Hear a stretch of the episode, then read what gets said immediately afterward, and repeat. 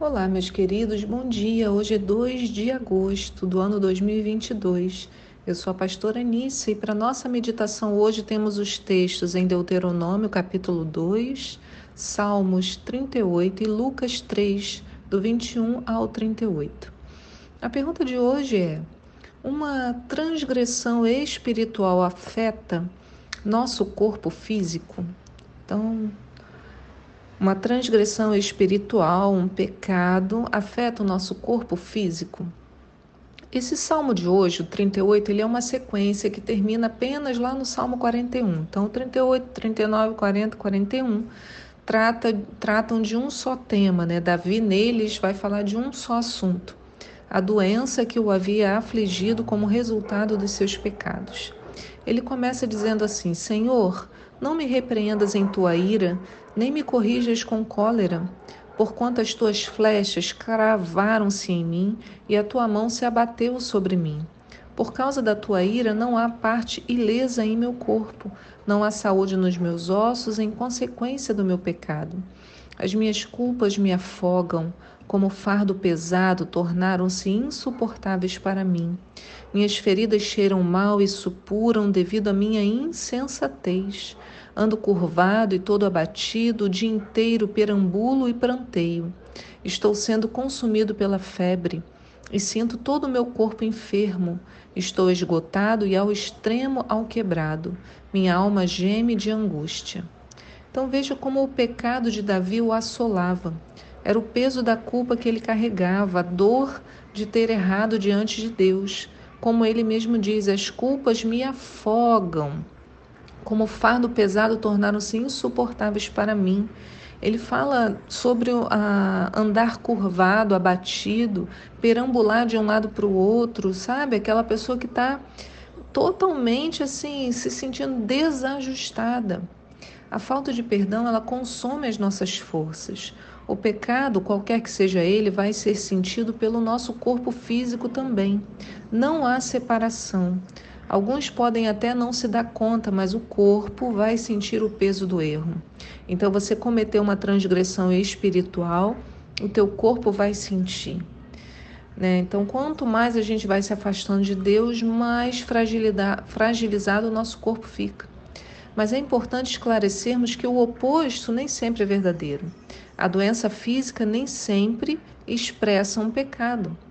A gente vê isso de forma clara no texto de Tiago 5. Olha que interessante. Tiago 5, no verso 14, diz assim: Está alguém entre vós doente? Chame os presbíteros da igreja e orem sobre ele, ungindo-o com azeite em nome do Senhor e a oração da fé salvará o doente, e o Senhor o levantará.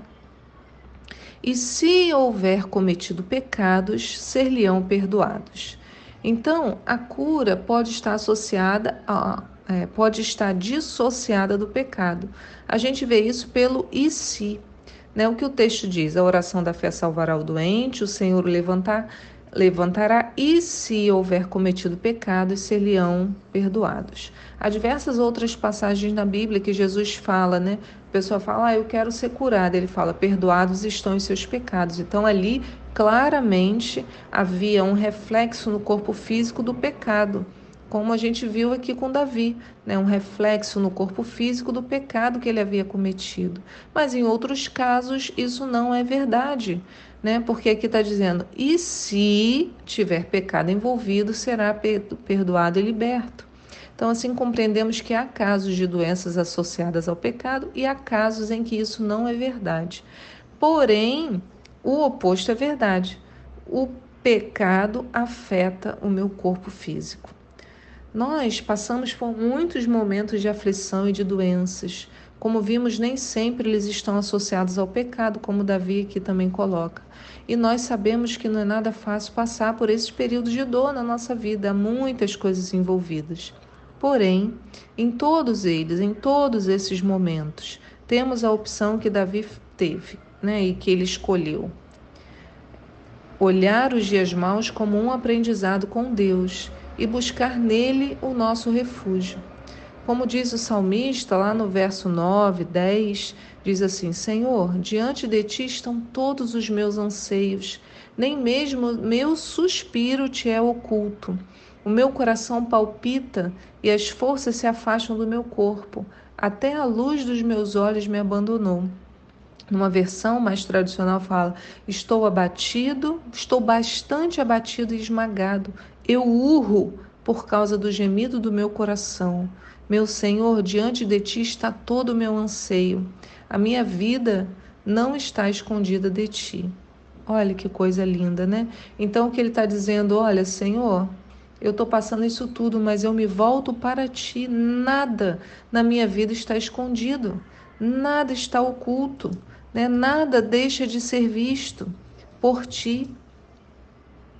Então, Davi se volta para o Senhor, né? E ele termina falando o salmo de hoje: Senhor, não me abandones. Meu Deus, não fiques tão distante. Vem depressa em meu socorro, ó Senhor, meu Salvador. Então ele clama ao Senhor, né? E aí o Senhor vem ao encontro dele. E este também é o nosso clamor, é isso que aprendemos com o salmo de hoje, né? Que possamos declarar também como Paulo, lá em 2 Coríntios 4, no verso 16, Paulo fala: Portanto, não desanimamos, ainda que o nosso exterior esteja se desgastando, o nosso interior está em plena renovação dia após dia. Quer dizer, o nosso corpo físico pode se deteriorar. Há várias outras versões né, que falam disso, vão mostrando esse, esse termo, né, esse tema, mas ainda que o nosso corpo físico esteja se desgastando, o nosso interior, como aqui diz, está em plena renovação dia após dia. É claro que não é fácil, é claro que é, são, é desafiador, mas o Senhor nos convida a esse tipo de vivência, de experimentação dele, né, do Espírito Santo em nós, nos dando o louvor constante nos lábios. Que Deus abençoe a sua terça-feira e eu te espero aqui para um próximo devocional. Tchau!